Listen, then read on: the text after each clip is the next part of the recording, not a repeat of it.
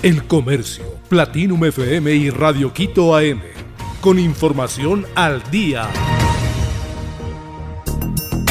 Lazo pide a los municipios del país que controlen la seguridad. El presidente de la República, Guillermo Lazo, reconoció este miércoles 25 de mayo del 2022 que uno de los problemas que más afecta al Ecuador es la inseguridad. Sin embargo, dijo que la lucha contra ese mal no es solo responsabilidad de su gobierno. En una entrevista en vivo realizada a las 20 y 30 de este miércoles con el periodista Rafael Cuesta de TC Televisión, Lazo hizo un balance de su primer año de gestión en temas de economía, política y seguridad.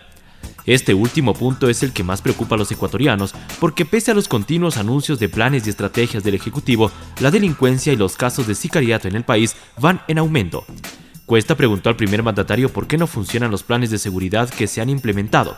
Por ejemplo, no veo a la policía cuidando los lugares donde el narcotraficante vende la droga a nuestros chicos en los colegios.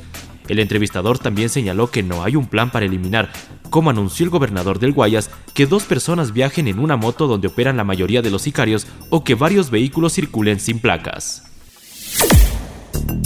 Mafias intensifican sus reclutamientos para enviar droga por el mar. La consigna es clara, si logras llevar el cargamento a Centroamérica te pagamos entre 30 mil y 50 mil dólares. Este es el ofrecimiento que han recibido en las últimas semanas pescadores de Esmeraldas, Santa Elena y Manabí. En territorio manabita se ha confirmado que la tentadora propuesta ya ha sido aceptada. De hecho, los nombres y rostros de dos ecuatorianos aparecieron hace nueve días en las noticias de El Salvador. Este país centroamericano informó que detuvo en sus costas a tres personas que trasladaban cerca de una tonelada de cocaína en una lancha rápida. Dos de los involucrados eran de Manabí. En Jaramijó la gente aseguró conocer a los dos nacionales. Son pescadores artesanales, son jóvenes, no tienen recursos económicos. Seguro aceptaron porque la pesca está mal y al final tienen familias que alimentar, dice un dirigente que no revela su nombre. Ocultar su identidad es la única forma que tienen para resguardarse de las represalias de mafias que los acechan. Vienen a los puertos con bolsos llenos de dinero, nos muestran y nos dicen que si aceptamos toda nuestra familia va a estar segura. Pero eso es mentira. Los más jóvenes sí se arriesgan. Los que tenemos más años ya no creemos. De hecho, en Jaramijó hay una asociación de familiares de pescadores detenidos en Estados Unidos y Centroamérica. Los miembros de este colectivo aseguran que en los años de pandemia han confirmado que una docena de pescadores han sido capturados en Centroamérica. Coordinadora busca la revocatoria del mandato de Lazo.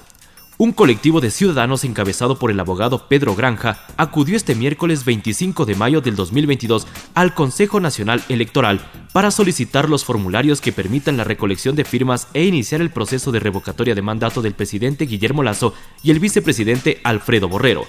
Hasta las instalaciones del CNE llegaron varios ciudadanos para apoyar la iniciativa de Granja, quien dirige la Coordinadora Nacional por la Revocatoria del Mandato.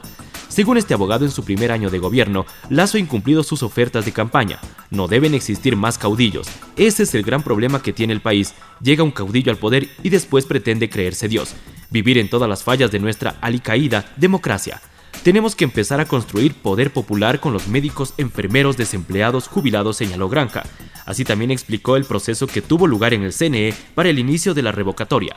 Ingresamos la solicitud porque no podemos firmar en papel higiénico. Tenemos que firmar en los formularios que me deben entregar Diana Tamaín. A partir de hoy tiene 15 días para pronunciarse. ¿Qué es lo más importante? Generar tendencia en las redes sociales exigiendo los formularios. Si nos los entregan, en un mes los revocamos a los dos, advirtió. Robert Pattinson protagonizará la nueva cinta del director de Parasite. Robert Pattinson será el protagonista de la nueva película de cineasta surcoreano Bong Joon-ho, director de Parasite, el aclamado film que en el 2020 se convirtió en la primera cinta de habla no inglesa en ganar el Oscar a la mejor película. Según una exclusiva publicada por el diario The Line, John Howe está preparando junto a sus estudios Warner Bros. un film de ciencia ficción en el que también actuarán Tony Collette, Mark Ruffalo y Naomi Ackie. La trama se basará en la novela Mike Seven, escrita por Edward Ashton sobre el empleado de una agencia que asume misiones suicidas ya que cada vez que mueren sus responsables regeneran en su mente un nuevo cuerpo que conserva sus memorias. Jong-ho está muy involucrado en el proyecto, ya que además de dirigirlo también se está encargando de escribir el guion adaptado y participará en la producción. El surcoreano se ha convertido en uno de los cineastas más buscados de Hollywood, después de su triunfo histórico en los Oscars con Parasite, una afilada crítica a las desigualdades sociales en Corea del Sur. El film ganó el Oscar a la mejor película, mejor cinta extranjera y mejor guion original, mientras que John Hood se llevó la estatuilla a la mejor dirección. Antes, la película logró la Palma de Oro del Festival de Cannes.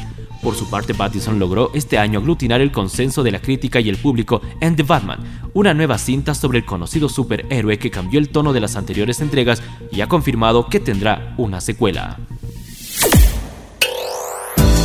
Richard Carapaz llega como líder del Giro a la temida etapa del Mortirolo. Para muchos especialistas empieza el Giro de verdad, en una tercera semana donde sobresalen cuatro etapas de montaña y la crono final de Verona.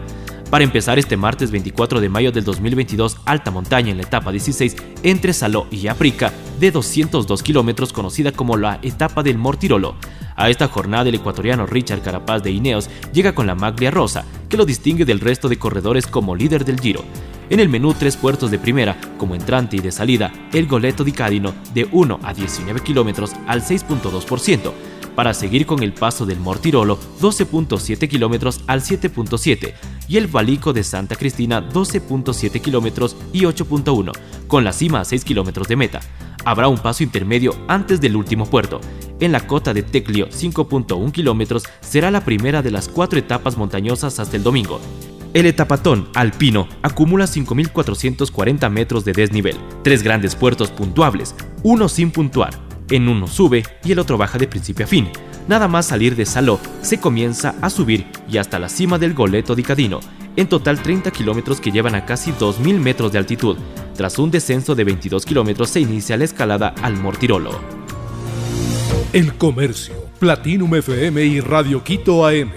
Con información al día.